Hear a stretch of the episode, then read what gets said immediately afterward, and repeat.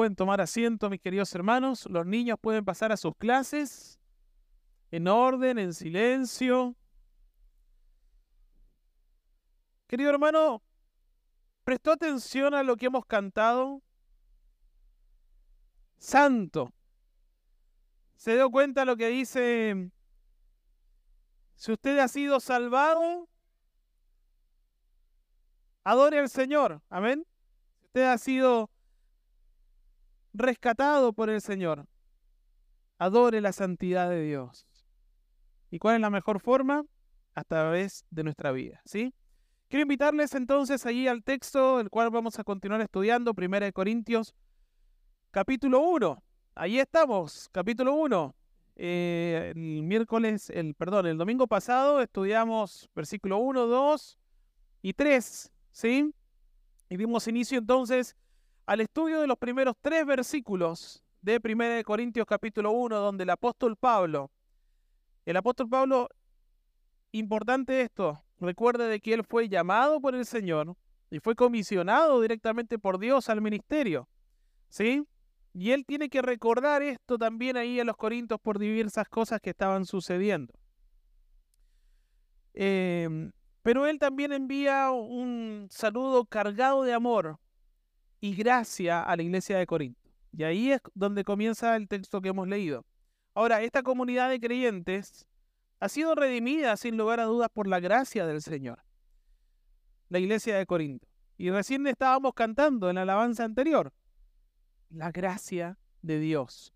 Y hoy vamos a hablar, y usted va a escuchar que voy a mencionar mil veces la palabra gracia. Y no es una muletilla, ¿ya? Es porque la gracia de Dios es la que nos tiene el día de hoy aquí. Y recuerde que es la gracia de Dios la que lo salvó.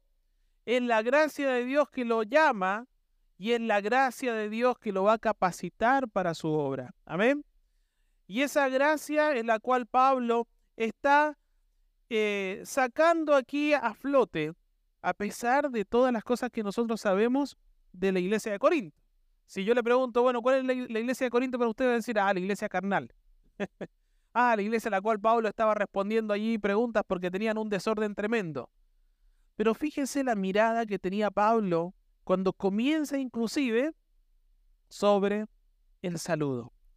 A veces nosotros somos de aquellos que agarramos y decimos, bueno, cuando voy a hablar con mi hermano, ya sabes qué hermano, tenés esto, esto, esto, esto.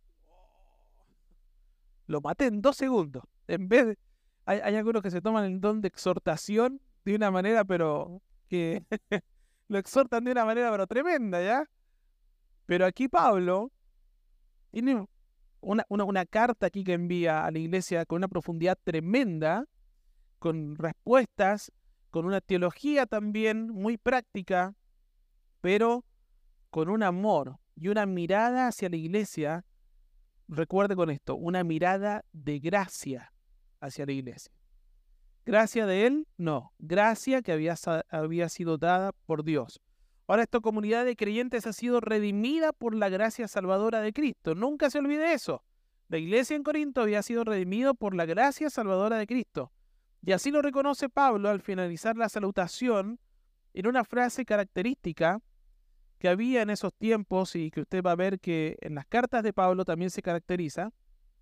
Y termina el versículo 3 diciendo así, gracia y paz a vosotros. ¿De quién esa gracia?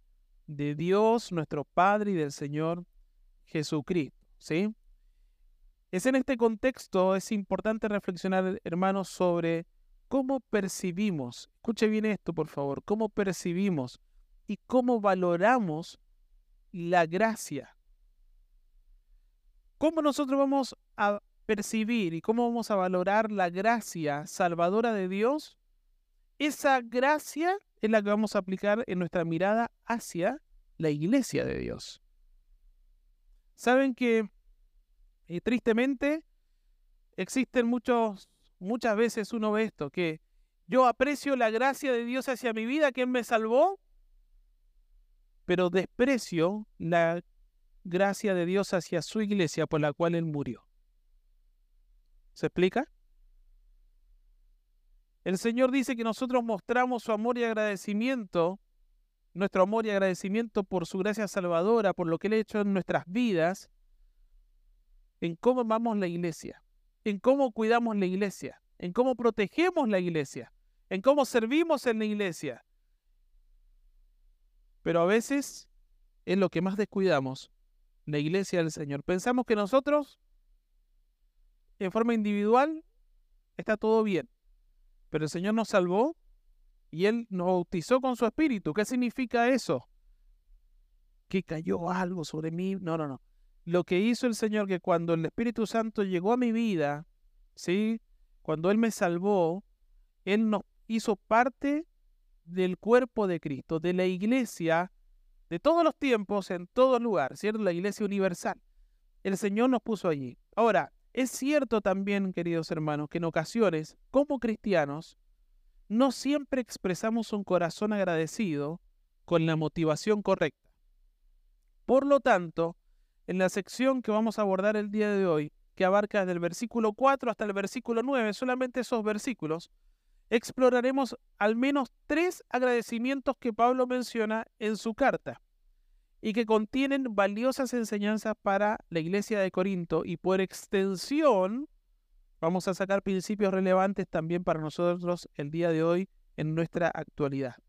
Ahora estos principios nos permitirán comprender mejor la naturaleza de la gratitud genuina y nos ayudarán a valorar la gracia de Dios en nuestras vidas y en la iglesia a la cual pertenecemos. Amén. Vamos a entrar entonces allí. Y si a usted le gusta rayar su Biblia, hay una Biblia que me encanta, tiene la letra un poquito chica ya, pero ahora están saliendo otras más grandes, pero son estas Biblias así, que vienen con un margen ancho para que uno pueda ir escribiendo las anotaciones allí, ya su estudio. Se la recomiendo, es, es muy buena, pero si usted inmediatamente ya quiere describir los tres puntos que vamos a ver hoy, Versículo 4, usted puede colocar allí que es gracias por, por los salvos. El versículo 5, allí es otro punto, gracias em, por tener todos los dones. Y el versículo 8 y 9 nos van a hablar de las gracias por con la confirmación de Dios. Y lo que hoy vamos a ver como título tiene este, esto, gracias por la gracia. ¿Usted acostumbra a darle al Señor gracias por la gracia de Él derramada sobre su vida? No nos podemos olvidar. Nosotros, nuestro pecado nos va a llevar a que queramos siempre atribuir a que yo me lo merezco, a que yo lo gané, a que yo lo hice. Pero no es así. Es la gracia soberana de Dios. Y cuando entendemos la gracia soberana de Dios, nuestra vida tiene que cambiar por completo. Sí o sí. Fíjese, versículo 4. Gracias doy a mi Dios siempre por vosotros, coma, por la gracia de Dios que os fue dada en Cristo Jesús. Si vienen nuestras Biblias, ustedes pueden ver, al menos mi Biblia, entre el versículo 3 y el versículo 4, hay un título hay como una división, ¿sí? Al menos en mi Biblia aparece así, como una división. Eso, esa división no está en el texto original, eso lo sabemos todos, ¿cierto? Sino de que se organizó y se fue colocando como títulos para una mayor orientación y mejor estudio. Ahora, ese versículo 4 donde dice, gracias doy a mi Dios siempre por, por vosotros, por la gracia de Dios, está íntimamente ligado con el versículo 3, el versículo 3 dice, gracia y pasa a vosotros. Ahora, nosotros podemos mirar esto como si fuese, eh, ya, era un saludo típico de Pablo y de la época en ese momento, decir gracia y paz, ¿sí? Y, enseguida vamos a ver un poquito más allá, pero hablando de la gracia, de la gracia, fíjense en el versículo 3 dice, de Dios nuestro Padre y del Señor Jesucristo versículo 4, después de la coma, dice, por la gracia de Dios que os fue, ¿qué dice allí su Biblia? En Cristo Jesús. Bueno, algunos dicen que se salvan por gracia y se santifican por obras. ¿Escuchó bien eso? Algunos dicen que se salvan por gracia y se santifican por obras. Pero déjeme explicarle de que no es así. No es así, ¿ya? No es así. Nos salvamos por gracia y de esa gracia nacen las obras. ¿Se entiende la diferencia?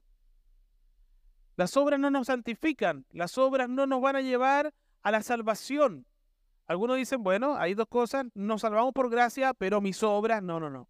Esas obras que yo hago son porque nacen de la gracia salvadora de Dios en mi vida.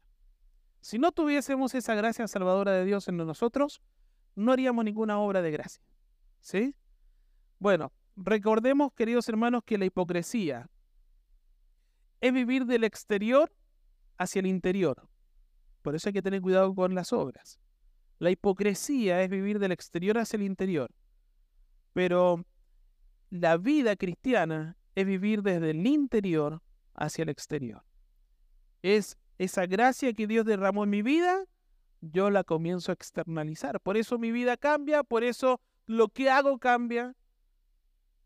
Y el sentido correcto, las motivaciones correctas que las conoce el Señor, sabe de dónde viene. Si es desde la gracia o desde la hipocresía. Amén. Bueno, usted tiene que ir no mirando al de al lado, no pensando en su esposo, en su esposa, ya, en su hermano, hermana, no, no, no. Usted piensa en sí mismo, desde dónde están saliendo sus obras, ya, si es que las hay. Ahora, lo que debemos reflejar al mundo, ¿sabe qué es lo que nos dice la palabra del Señor? El Señor dice que nosotros debemos reflejar al mundo las virtudes de aquel que nos amó. Esa es la gracia. La virtud de aquel que nos amó es lo que nosotros podemos reflejar. Ahora, nosotros podemos hablar eh, a todo el mundo, ¿cierto? De Cristo. Y decir las virtudes y, y, pero ¿sabe qué?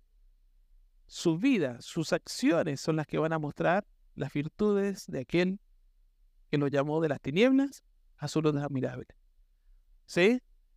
Esas virtudes mejor muestra con tu vida esas virtudes, más que con tus palabras. Tu vida va a, tener mucho peso más que tus palabras. ¿ya? Bueno, el apóstol Pablo entonces comienza su contenido dando gracias a Dios por esta iglesia. Yo no dirá, pero ¿cómo Pablo va a estar dando gracias a Dios por esta iglesia?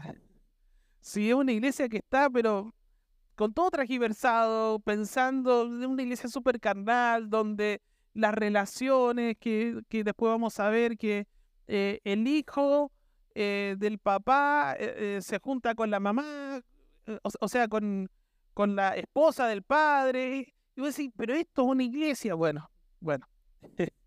Fíjense la mirada correcta de Pablo, ¿ya? Porque ¿qué es para Pablo la iglesia de Corinto? ¿Se ha preguntado eso? ¿Qué es para Pablo? ¿Ya? Para Pablo la iglesia de Corinto, hermano, es la obra de Cristo en su gracia. Es la obra de Cristo en su gracia. Y la gracia que fue dada a los corintios para salvación, ¿de dónde viene? ¿De Pablo? ¿De Apolos? Viene de Dios. Esa es la, la gracia que, que llegó sobre la iglesia de Corinto quien lo salvó. Salvos por gracia.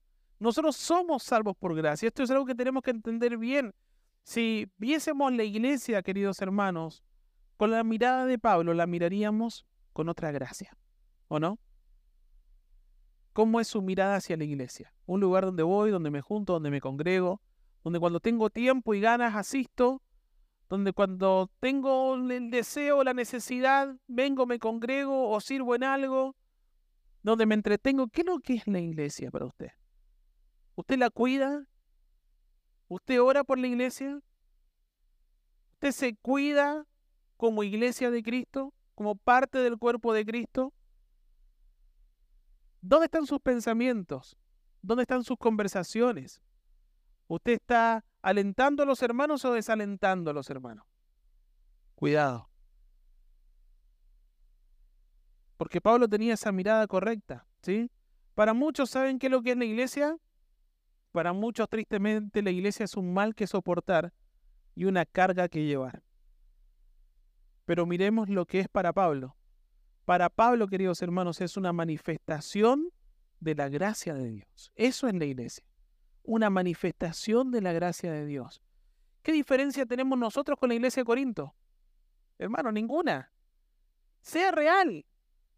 Sea sincero, no tenemos ninguna diferencia nosotros.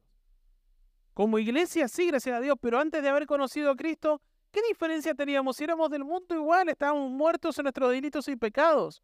Si no hubiese sido por la gracia de Dios, no estaríamos acá. No somos mejores que nadie. Y como hemos escuchado muchas veces aquí, no tenemos ni un brillo si no fuera por Cristo. Y el brillo que nosotros tenemos es el que tenemos que reflejar de Cristo, pero nosotros no tenemos luz propia. Ese faro ¿Ustedes han visto un faro? ¿Han ido alguna vez a un faro? Impresionante, como a kilómetros de la costa, ¿cierto? Se puede ver.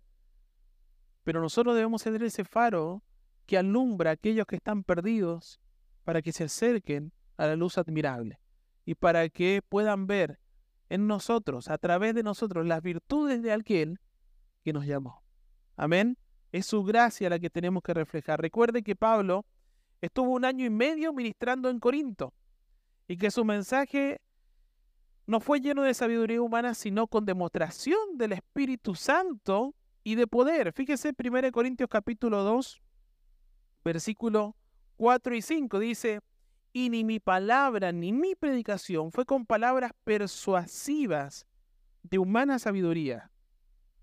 Esto es que yo con mi elocuencia, con mis estudios, con mis cosas, trato de manipular tu entendimiento y tu corazón para ¿Conoce iglesias así? ¿Conoce predicadores así? Yo conozco predicadores que son unos coach motivacionales tremendos, ¿ah? Y que usted se va así, pero súper prendido en la iglesia así. Pero pasa una semana metido en el mundo. Y después vuelve porque necesita de nuevo una motivación. Eso no es predicación. ¿Sabes cuál es la función de, de acá, del que está parado aquí predicando? Es la de un heraldo la de encontrar, la de escuchar el mensaje original del rey y entregar al pueblo el mismo mensaje que el rey entregó. Eso es lo que tenemos que hacer. Acá no venimos a, a hacer coach motivacionales. Si lo motiva, que sea la palabra del Señor. Si lo redarguye, que sea la palabra del Señor. Y eso es lo que Pablo había estado haciendo durante un año y medio en la iglesia de Corinto. Esto se puede entender no como demostraciones de poder de sabiduría humana, sino como el poder de Dios a través del mensaje del Evangelio, queridos hermanos. En el capítulo 1, versículo 21, fíjese lo que dice ahí, dice, pues ya, eh, ya que en la sabiduría de Dios el mundo no conoció a Dios mediante la sabiduría, agradó a Dios salvar a los hombres por la locura de la predicación. Es una locura, hermano. ¿Usted no se ha puesto a pensar alguna vez cuando usted agarra y, se levanta a las 7 de la mañana para venir acá a la iglesia? Ah, muy temprano estar. Bueno, a las 8, ¿ya? Algunos nos levantamos a esa hora para venir, ¿ya? Y usted se baña, se afeita, aquí, esto y otro. Y usted sale en el autito de su casa y ve que el vecino está saliendo con la bicicleta a pedalear. o está saliendo con la pelotita porque tiene un campeonato de fútbol. ¿Ya? O las esposas salen y, y, la, vecina está regando el jardín, podando las rosas. Ah, no sé en qué barrio será eso, pero imagínese eso, ¿ah? ¿Qué pasa en su corazón? Ah, me gustaría hacerlo del vecino. O usted dice, qué pena. Qué pena. Yo voy a un banquete y el vecino se está perdiendo ese banquete. ¿A dónde está? bueno, amados hermanos, Pablo, fíjese aquí en este versículo 21, la locura de la predicación. Y a veces eso nos ven a nosotros, porque el vecino puede salir con la bicicletita. Estás así, este vecino loco, ¿no? Se va de trajecito. se va de trajecito un domingo a las 9 de la mañana. dónde se va con el frío que hace? Bueno, para los que no tienen a Cristo es locura. Esto es locura. Pero bendita locura la que hacemos en Cristo Jesús, ¿no? Bueno, Pablo recordó el mensaje del Evangelio que transformó las vidas de los corintios. De cómo les impactó. ¿A usted le impactó cuando conoció a Cristo Jesús? ¿Ha seguido impactando su vida? Bueno, nunca puede dejar de impactar nuestras vidas. No nos conformemos sigamos avanzando. Pablo vio cómo el Espíritu Santo habló a la vida de los hermanos e hizo cambios profundos en la vida de los hermanos. Ahora, eh, él tuvo el privilegio de que el Espíritu Santo, recuerde, ya que el Espíritu Santo está usando a, a, los apóstoles, está usando a Pablo, y él tuvo el privilegio de que lo usara él, ¿cierto? El cual él mismo dice que es como un abortivo, que él era el menor de todos. Bueno, mire, el Espíritu Santo estaba obrando allí. Primera de Corintios capítulo 6, versículos 9 al 11. Dice así, no sabéis que los injustos, esto es como eh, le está recordando, ¿cierto? Cómo el Espíritu Santo los había transformado, cambiados por el poder de la palabra de Dios. 1 Corintios 6, 9. ¿No sabéis que los injustos no heredarán el reino de Dios? No erréis, ni los fornicarios, ni los idólatras, ni los adúlteros, ni los afeminados, ni los que se echan con varones, ni los ladrones, ni los avaros, ni los borrachos, ni los maldicientes, ni los estafadores heredarán el reino de Dios. ¿Y esto qué? Erais. Gloria al Señor por ese erais. Mas ya habéis sido lavados, ya habéis sido santificados, ya habéis sido justificados en el nombre del Señor Jesús y por el Espíritu de nuestro Dios. Amén, ¿cierto? Díganme, hermanos, esto es maravilloso. Eso también nosotros éramos. Muchos de ellos éramos nosotros. Bueno, Él está recordando a Corinto. Pero fíjese, hermano, ¿cómo hubiésemos comenzado? Vamos allí al capítulo 1. ¿Cómo hubiésemos comenzado nosotros la carta? Si hubiésemos estado en el lugar de Pablo. A vosotros, hermanos de Corinto, quiero decirles que están errados en esto, en esto, porque el versículo tanto de, del Pentateuco lo hubiese motivado toda la caballería encima. Él miraba con la gracia de Dios. A una iglesia que necesitaba recordar también de dónde el Señor los había sacado y cómo su gracia estaba allí en ellos. Amén. Fíjese ahora, versículo 5. Ahí viene. ¿Le, ¿Le dan clic? Un clic allá, por favor. Ahí está. Y ahora otro más. Ahí está. Perfecto. Y ahí viene el segundo punto. Primero él dice, gracias al Señor porque fueron salvos por su gracia. Y ahora el siguiente punto dice, gracias al Señor porque esta iglesia tiene todos los dones. ¡Wow! Fíjense, dice versículo 5, porque en todas las cosas fuisteis enriquecidos en Él, en toda palabra y en toda ciencia Así, versículo 6, así como el testimonio acerca de Cristo ha sido confirmado en vosotros. Bueno, Pablo agradece por las riquezas espirituales de las cuales los corintios fueron partícipes. Ellos recibieron mucha palabra, mucho conocimiento bíblico, estuvieron con Pablo un año y medio ahí, imagínense qué maravilloso eso, mucha doctrina, y la cual se traduce aquí como que ellos fueron enriquecidos. Qué maravilloso que es venir a una iglesia y que los hermanos sepan mucho del Señor. Que además de eso, querido hermano, déjeme decirle, usted cuando recibió a Cristo como su Salvador y le hizo Señor de su vida, al menos usted tiene un don. Porque Dios, Cristo Jesús, reparte a su iglesia como Él decide un don a cada uno de sus hijos. Al menos uno. Usted ya sabe cuál es el suyo, ya lo descubrió, si usted no está sirviendo, si usted no está en comunión con Dios, y si usted no está sirviendo a Dios, nunca va a saber cuál es su don. ¿Sí? Usted tiene que estar en comunión con Dios, sirviendo en la iglesia, para descubrir cuál es su don o sus dones. Si no, no espere que se le aparezca un ángel y le diga, tú vas a hacer... Eh, no. Usted tiene que obedecer al Señor. ¿Y el Señor cómo se revela? Por medio de su palabra. Pero si uno es flojo en esto, no espere nada más va a tener el producto de la flojera nada más, que es nada. ¿Sí? Pero él dice que eran enriquecidos en él. La riqueza no es de la iglesia. Esto hay que entenderlo bien. Los dones no son de la iglesia. La riqueza no es de la iglesia, hermanos. Es de Cristo en la iglesia. Eso es. La riqueza es de Cristo en la iglesia. Los dones que los creyentes tienen vienen de quién? De Dios. ¿Y de quién son? De Dios. ¿Para quién son? Para la edificación del cuerpo de Cristo. ¿Para glorificar a quién? A Dios. Bueno.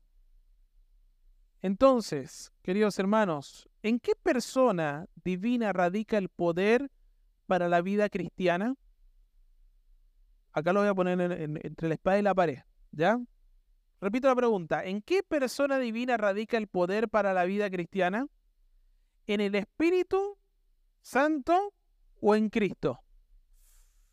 Uy, si digo Cristo se va a enojar el Espíritu Santo, si digo el Espíritu Santo le voy a fallar. ¿Cuál es la respuesta teológica a esto? bueno, la respuesta es, y está dada en Mateo capítulo 28, versículo 18, en Cristo. En Cristo dice el Señor Jesucristo, Mateo 28, 18 dice, tengo toda autoridad. Él dice que toda autoridad me ha sido dada en el cielo y en la tierra.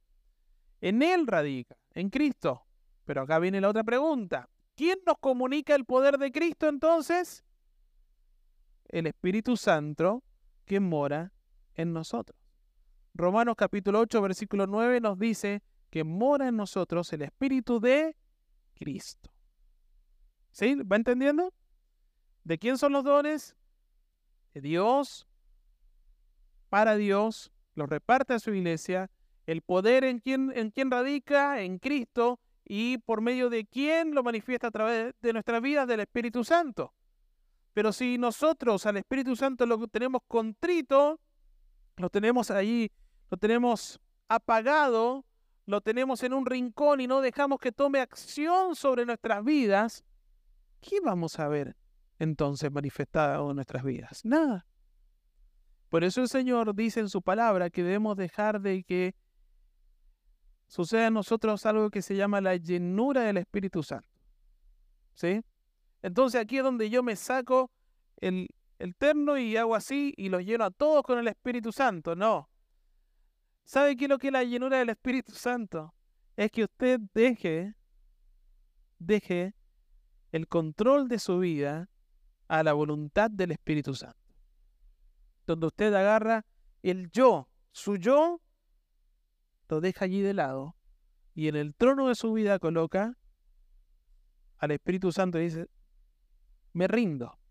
Haz de mí lo que tú quieras.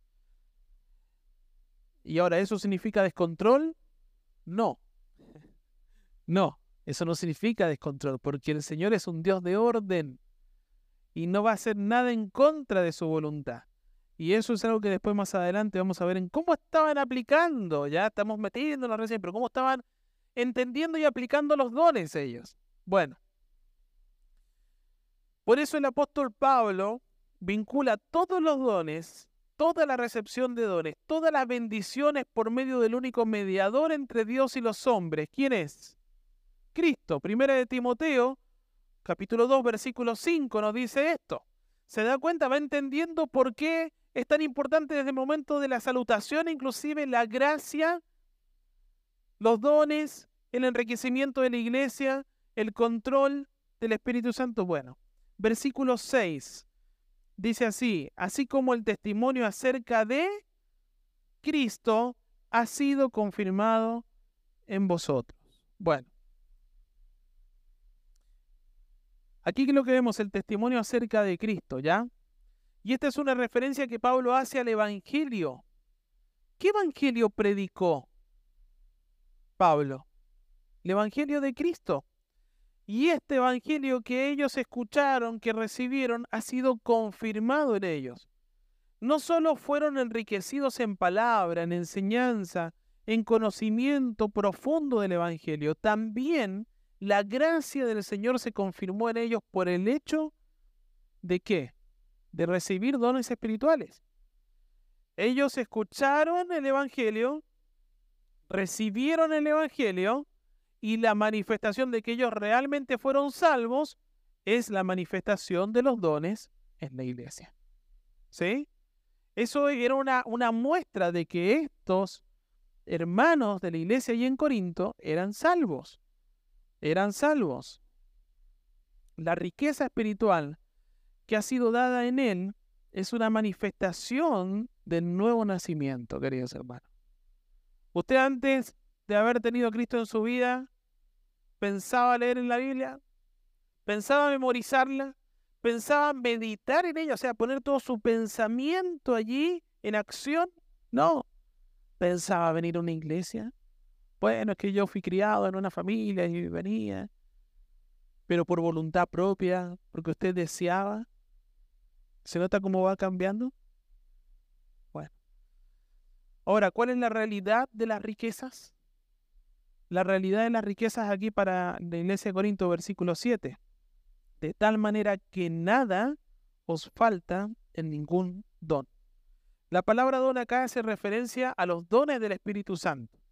Ahora, es un don de la gracia. Es un don de la gracia de Dios. No se olvide de eso. Estos dones, que son los dones, son una capacidad especial dada por el Espíritu Santo a los creyentes.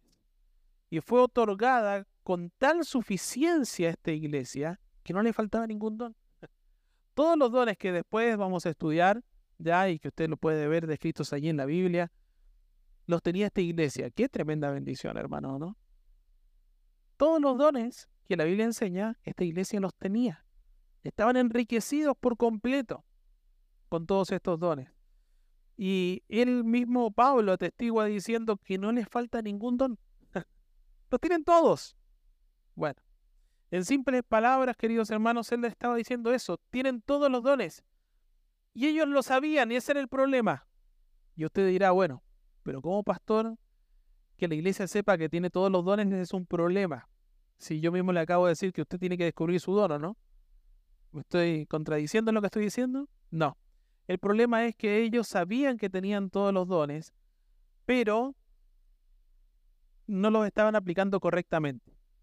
¿Por qué? Porque en su carnalidad ellos decían, el Señor me dio este don, pero este don ahora es mío y yo hago con este don lo que yo quiero con los fines que yo quiera. O sea, el Señor dice, tú vas a ser maestro, perfecto, yo voy a ser maestro y me hago maestro, pero para mi ego, para mi para mi bienestar. ¿Se da cuenta? Ellos estaban aplicando mal, estaban entendiendo mal. ¿Sí? Ellos no usaban ellos lo que estaban haciendo es que usaban los dones para ellos. Y hay que entender que todos los dones son un regalo de Cristo. Todos los dones son un regalo de Cristo. Y ese don, lo que hace el don, es que convierte al creyente en, una, en un instrumento en las manos del Espíritu Santo. ¿Sí? Cuando usted es salvo, una de las cosas que hace el Señor es de que le entrega un don. Pero usted lo que lo transforma es en un instrumento de Dios para utilizar ese don para beneficio de la iglesia. El don que el Señor le haya dado a usted o los dones que el Señor le haya dado a usted no son para usted. No le pertenecen y no son para usted. Le pertenecen a Dios y son para la iglesia de Dios y para ser ocupados para el crecimiento de la iglesia de Dios. ¿Sí? Ahora, si usted mira esta iglesia está llena yo estoy seguro que el Espíritu Santo va a dado a esta iglesia los dones que esta iglesia necesita. Pero si usted aún no lo ha descubierto y está sentado sin hacer nada, hay un problema. Porque si estamos cojeando de que falta algún don en esta iglesia, es porque a quien se lo dio no está usándolo correctamente para el Señor. Cuidado, cuidado con eso, ¿ya? De manera que un don movido por la carne, ¿sabe que No cumple la voluntad de Dios. De todos los dones, todos los dones son un regalo de gracia y se usan, escuche bien esto, con humildad. No para nosotros mismos, sino para la iglesia. Está claro, ¿cierto? Lo he repetido varias veces. Ahora, con lo que el Señor les había entregado, ¿sabe qué? Ellos podían atestiguar, dar testimonio de su fe a todos los incrédulos y edificar a la iglesia de forma completa. Por eso era una iglesia muy bendecida, era rica en bendiciones. era rica en bendiciones. Y ahora en los últimos dos versículos dice, y aquí vemos el tercer punto, porque Pablo ha dado gracias al Señor porque fueron salvos por su gracia. Gracias al Señor porque esta iglesia tiene todos los dones. Y ahora va a decir, gracias al Señor porque estos creyentes serán confirmados hasta el fin. Versículo 8. El cual también os confirmará hasta el fin. ¿Quién os confirmará? El Padre. Vaya por favor, busque allí Judas, ya casi el final de su Biblia, Judas. Versículo 24 y 25 dice, y aquel que es poderoso para guardaros sin caída y presentaros sin mancha delante de su gloria con gran alegría, al único y sabio Dios, nuestro Salvador, sea gloria y majestad, imperio y potencia, ahora y por todos los siglos. Amén. ¿Sí?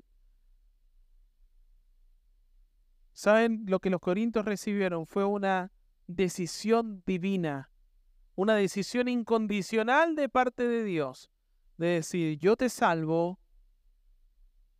Recuerde lo que dije al principio, la gracia de Dios nos llama, la gracia de Dios te salva, la gracia de Dios te llama para servir por medio de sus dones, la gracia de Dios te capacita. La gracia de Dios. Y eso habían recibido allí los eh, hermanos de Corinto. Ahora, cuando una persona cree en Cristo y es salva, esa persona, querido hermano, quiero dejar bien claro esto, nunca puede perder su salvación. La salvación no se gana por obras, la salvación no se pierde por obras. ¿Ya? Ahora algunos a nosotros nos dicen, ah, ustedes son los salvos siempre salvos. Es que la gracia de Dios no depende de mí depende de Dios. La salvación no depende de mí, depende de Dios. Entonces, ahora generalmente para mostrar la seguridad de salvación, yo le puedo preguntar algunos textos bíblicos, ¿ya? Y usted seguramente me va a citar algunos para decir, bueno, si yo tuviera que dar un texto bíblico para, la, para decir la seguridad de salvación, ¿sí? Bueno, algunos. Romanos 5.1, ¿qué dice? Justificados pues por la fe, tenemos paz para con Dios por medio de nuestro Señor Jesucristo, por medio de quien tenemos entrada por la fe a esta gracia en la cual estamos firmes y nos gloriamos en la esperanza de la gloria de Dios. ¿Sí? Amén. Justificado pues por la fe tenemos paz para con Dios. Hermanos, ¿de quién depende? De Dios. Romanos 8.1. Ahora pues ninguna condenación hay para los que están en quién? Bueno, si ninguna condenación hay, perfecto. Otra promesa de parte del Señor. Amén. Bueno, Juan 5:24, de cierto, de cierto os digo, el que oye mi palabra y cree al que me envió, que dice, tiene vida eterna. No dice tendrá, dice tiene vida eterna y no vendrá condenación, mas ha pasado de muerte a vida. Amén. Esas son las promesas de Dios para nosotros, que son ciertísimas. Pero nuestra seguridad de salvación, querido hermano, quiero agregarle algo más. No depende solamente de las promesas de Dios, porque aquí es así, sí, es las promesas de Dios, pero ¿sabe que también? Sí, que también depende de la actuación de Dios. ¿Escuchó eso? De la actuación de Dios. ¿Y qué es lo que es esto? Judas 1.24 dice, de manera que el Padre dice que es poderoso para guardarnos sin caída. ¿De quién es el poder para guardarnos sin caída? De Dios. Esa es la actuación de Dios. ¿Se da cuenta? Ahí está el Señor actuando. Pero también la segunda confirmación está en lo que el Hijo está haciendo. Están las promesas, pero también en lo que el Padre dice y también en lo que está haciendo el Hijo. Juan 6:37 dice, todo lo que el Padre me da vendrá a mí, y al que a mí viene, no le echo fuera. Wow, hermano. Juan 6:39 dice, y esta es la voluntad del Padre, el que me envió, que de todo lo que me diere, no pierda yo nada, sino que lo resucite en el día postrero. Hace muchos años atrás me encantó, hermanos, porque estábamos en una conferencia en la facultad con Samuel Pérez Millo y él nos decía, estos somos nosotros, no sé quién está allá, pero estos somos nosotros, este es el Padre, cuando recibimos al Señor, allí estamos nosotros, este es el Hijo, y allí. ¿Quién nos arrebatará de la mano del Señor? Nadie, ni lo alto ni lo profundo, nada, nada nos podrá separar del amor de Dios. Me encanta, hermano, porque no depende de nosotros, depende de la gracia del Señor. Ahora, ustedes quizás han escuchado muchos que hay un concepto teológico que viene de allí, de un pensador llamado Arminio, y bueno, se llaman los arminianos, ya indican que no se puede perder o sea, los arminianos indican que se puede perder la salvación cuando un cristiano se aparta del camino, cuando decae su fe. Porque la palabra del Señor dice, el que perseverare hasta el fin. Entonces, si yo persevero, voy a ser salvo. Si yo me mantengo, voy a ser salvo. Pero si en medio del camino yo me aparto, perdí la salvación. Entonces uno viene y sirve y hace por temor a no perder la salvación. ¿cierto? Pero la perseverancia no es asunto de nosotros, no es asunto de los fieles de la iglesia. Es asunto de Dios. Y los que perseveran lo hacen porque ya son salvos. No para obtener la salvación, queridos hermanos. El que perseverare hasta el fin, ¿sabe quién es el que va a perseverar? El que ya fue salvo. ¿Se entiende? No es que yo persevero para obtener la salvación, no, sino que yo persevero porque el Señor me salvó. Y en su gracia, Él me sostuvo. Y en su gracia es que permanezco. Y en su gracia es que estoy. Todo depende de Dios. Y esto es lo que al hombre le cuesta entender. De que todo depende de Él y nada depende de mí. Entonces, de repente nosotros podemos decir, bueno, pero es que yo levanto la mano. Cuidado, eso se llama decisionalismo. Cuidado porque yo pensando que yo levanté la mano en un momento, recibí a Cristo como Salvador y después nunca más aparecí en una iglesia, pero yo estoy seguro que soy salvo. no. El Señor me movió, sí. Pude haber tenido una manifestación de que quiero, pero cuidado de no autoengañarnos. Necesitamos crecer, conocer, y nuestras vidas, si soy salvo, van a mostrar las virtudes de aquel que nos salvó. ¿Se entiende? Entonces, fueron llamados ellos a la salvación y capacitados para el servicio. Y esto que va a pasar se va a mantener hasta que el Señor se manifieste en su venida. Dice, para que seáis irreprensible en el día de nuestro Señor Jesucristo. El día de nuestro Señor Jesucristo es un evento muy puntual, queridos hermanos, que está hablando del rapto, del arrebatamiento de la iglesia. En el gran día en que el novio, ¿sabe lo que hace? Toma a la novia y la enlaza perfectamente cuando dice, y enlaza todo esto muy perfecto cuando dice irreprensibles. Efesios capítulo 5, 27 dice, a fin de presentársela a sí mismo una iglesia gloriosa, que no tuviese mancha ni arruga ni cosa semejante, sino que fuese santa y sin mancha.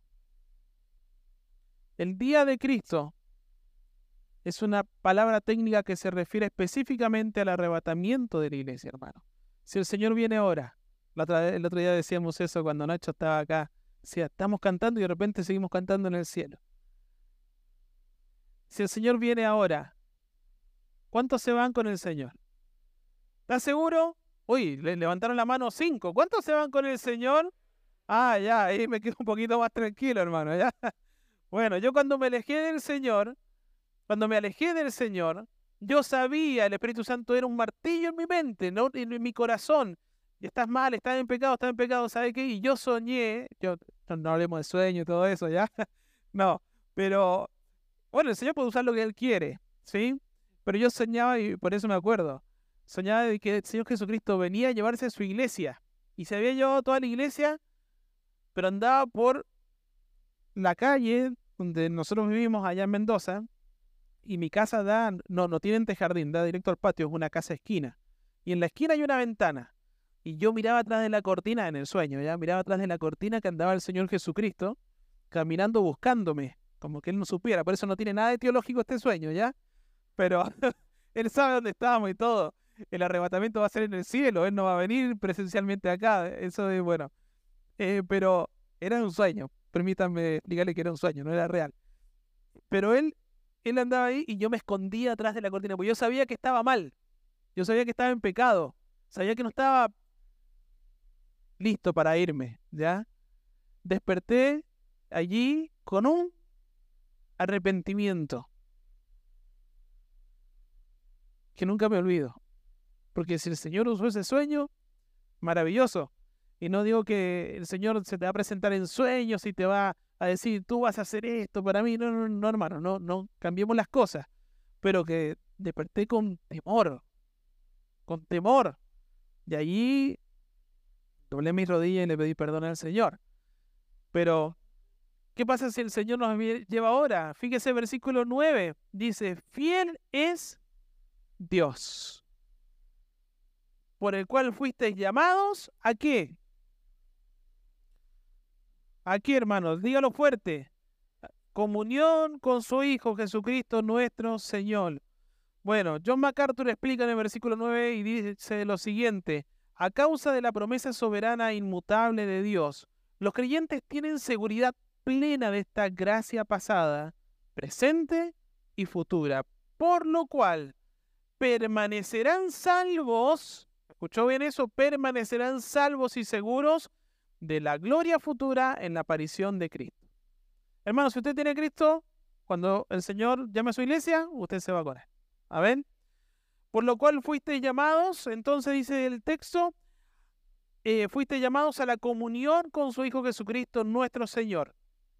El llamado a esta salvación, a esta vida en Cristo, vino de Dios para nosotros, hermanos. Este llamado se refiere al llamado eficaz de Dios para ser salvos en Cristo. El llamado es parte de la obra de gracia de Dios para la salvación de los hombres. Romanos capítulo 8, versículo 29 y 30 eh, lo menciona. Pero llamados a la comunión, queridos hermanos, significa de que la vida cristiana no es un asunto de religión, no es un asunto de religión, es un asunto de comunión. Queridos hermanos, no obedecemos porque nos mandan. Obedecemos porque vivimos a Cristo. ¿Se entiende? No somos santos porque nos lo imponen. Somos santos porque vivimos al que es santo. Cristo tiene gozo admirable y paz perfecta. Y si yo vivo a Cristo en mi vida, tendré gozo admirable y paz perfecta como Cristo tiene libertad absoluta, yo soy absolutamente libre cuando quiera, no. Yo soy absolutamente libre cuando el yo no gobierna mi vida, sino quien gobierna mi vida es Él. Porque en Él somos verdaderamente libres, hermano. Cuando una persona vive así en Cristo, somos tremendamente libres, tremendamente felices, amados hermanos. Terminando, Pablo nos enseña con su mirada correcta, enfocada en la gracia soberana de Dios. Amén. ¿Se da cuenta cómo Él enfoca todo en quién? En Él, en lo que Él hizo en medio de ellos. Si bien Él dice lo que hizo, pero informa correctamente que lo que hizo no lo hizo por Él ni en sus fuerzas, sino por medio de Cristo, para Cristo. Ahora, esa bendita gracia que salvó a los hermanos en Corinto y a nosotros, esa bendita gracia que capacitó a la iglesia de Cristo con dones para servirle al igual que hoy, y esa bendita gracia que confirmó a los creyentes antes y ahora hasta el fin. Recuerda, queridos hermanos, que somos salvos por gracia. Y de esa gracia salen las buenas obras.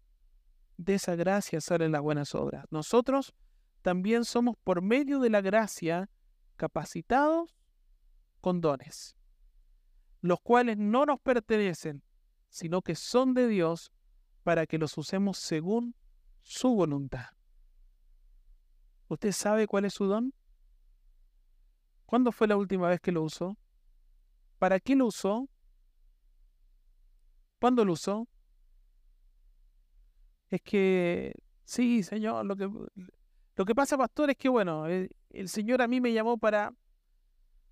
Y lo hice, lo hice. ¿Hace cuándo? Hace 25 años atrás. ¿Y te dijo el Señor que te capacitó para que lo dejara guardado? No. Dios es fiel. Y Él nos llamó a estar en comunión con su Hijo Jesucristo, nuestro Señor. Querido, querida, ¿es real esa comunión en tu vida? Pablo estuvo seguro que de parte de Dios hubo gracia sobre la iglesia en Corinto. Gracia abundante, gracia salvadora, gracia capacitadora. ¿Sí? La gracia que te llamó fue esa gracia que te llevó algún día a alguna iglesia o que te hizo pasar por algún lugar y te dieron un folleto y conociste a Cristo. Esa es la gracia que te llamó. Si te trajo aquí Dios, es por su gracia. Es que yo tuve la voluntad, el deseo de venir. esa voluntad la puso Dios. Dios la puso ahí. No te has dado cuenta, pero Dios, esa es su gracia que te trajo hasta acá. Esa es su gracia que te quiere salvar y cuando aceptaste ya te salvó. Pero la gracia también de Dios te va a llamar a servirle. Pero la gracia de Dios no te va a dejar allí que te llamé, sino que también te va a capacitar para servir. Oremos. Bendito Señor y Salvador. Hay tanto más aún que hablar de tu gracia infinita, tremenda, de cómo tu maravilloso amor se ve manifestando hacia nosotros. Dice tu palabra que nosotros estábamos muertos en nuestros delitos y pecados. ¿Y qué podemos, qué puede hacer un muerto?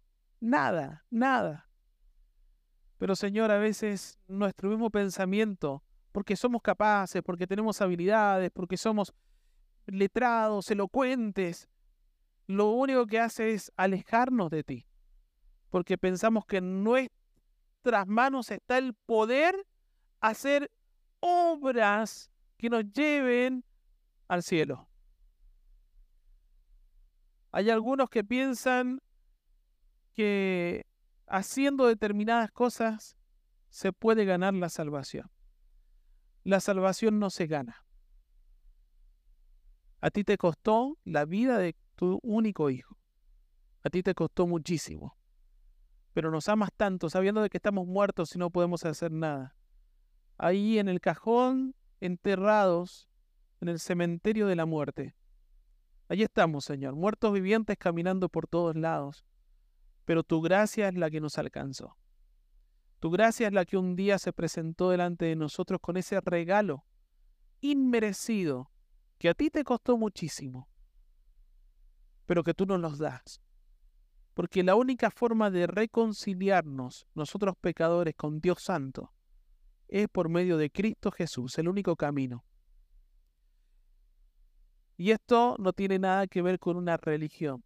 Hay una religión que habla tu palabra, que es una religión pura. Y esa religión pura es aquella que nos hace vivir en comunión contigo. Pero lo que nosotros tenemos en nuestra mente como religión es esa religión incorrecta de hacer cosas de obligarnos a cosas bajo nuestra fuerza, las cuales nunca vamos a poder lograr, las cuales según lo que yo hago puedo llegar al cielo no es así. Porque no es por obras, para que nadie se gloríe, dice tu palabra, sino que es por tu gracia. Señor, y aquí seguramente en medio de nosotros, quizás haya alguien en esta mañana que está entendiendo de que es tu gracia que le trajo aquí. Está entendiendo de que Dios es santo y nos ama tanto, pero que Él no puede vivir con el pecado.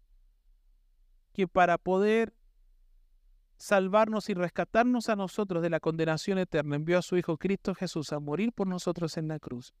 Y aquel que entiende el mensaje y le recibe en su vida como Salvador,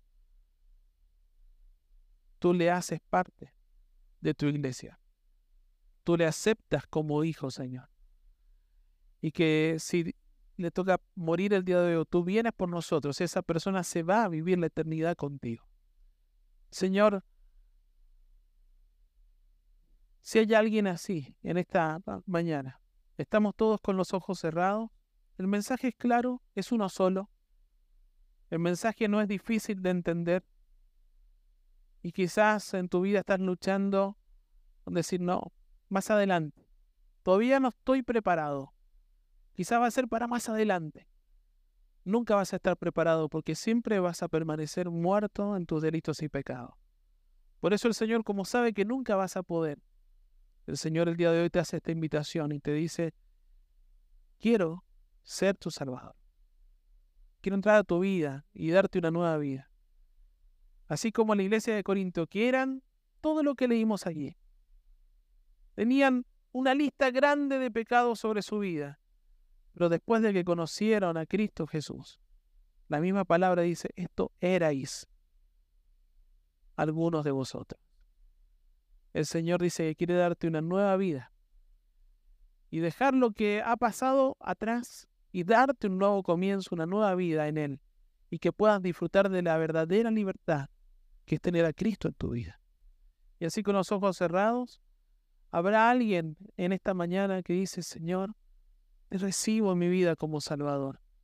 Si hay alguien así, te invito que dejen la vergüenza, que dejen de luchar y puedas levantar tu mano y bajarla solamente para poder orar por ti. Solo para eso. ¿Habrá alguien? Así te invito a que levantes tu mano y que la bajes. Amén. Gloria al Señor. Amén. Gloria al Señor. ¿Habrá alguien más? Gloria al Señor. Amén. ¿Alguien más? nuestra mayor lucha es con nuestro yo, con nuestro, con nuestro orgullo, porque significa que ahora estás dejando que Dios tome el control de tu vida y que va a comenzar a hacer las cosas nuevas. ¿Habrá alguien más?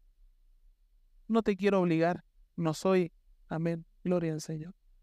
Yo no vengo a obligarte, simplemente soy ese heraldo que te entrega el mensaje del rey, que te dice, quiero que estés en mi casa, porque tengo muchas moradas y estoy preparando una para ti. ¿Habrá alguien así? ¿Habrá alguien más? Aquellos que levantaron su mano, repite esta oración con todo tu corazón, pensando en Cristo y en su gracia. Y dile, amado Dios, toda la vida lo he vivido como he querido, alejado de ti, muchas veces queriendo llevar una vida religiosa, pensando que en lo que yo hacía me santificaba o me llevaba a tener la salvación. Pero ahora entiendo de que nada depende de mí, que todo depende de ti. Entiendo que mi pecado me impide llegar ante ti. Y quiero en este momento doblar mi vida, quebrantar mi vida Arrodillo mi vida y mi corazón delante tuyo para recibirte como mi Salvador, para pedirte perdón por mis pecados y decirte que quiero que tomes el control de mi vida y seas el Señor de ella. Quiero seguirte hasta el último aliento de mi vida y amarte. Yo sé de que quizás van a haber momentos difíciles, pero ahora entiendo de que no va a ser por mis fuerzas con las cuales lo voy a enfrentar, sino que es por tu Espíritu Santo que va a estar viviendo en mi vida, quien Él me va a alentar, a dar las fuerzas, a capacitar para ser obediente a ti. ¿Alguien hizo esta oración? Levanta tu mano, por favor. Amén. Gloria al Señor. Gloria al Señor. Amén. Querida iglesia, el Señor te llama, el Señor te capacita. ¿Estás dispuesto a servirle? ¿Estás dispuesto a dejar todos los pensamientos que están equívocos? La iglesia de Corinto nos enseña mucho. Señor, gracias por este tiempo. Aquí como iglesia te decimos gracias por tu gracia. En Cristo Jesús. Amén.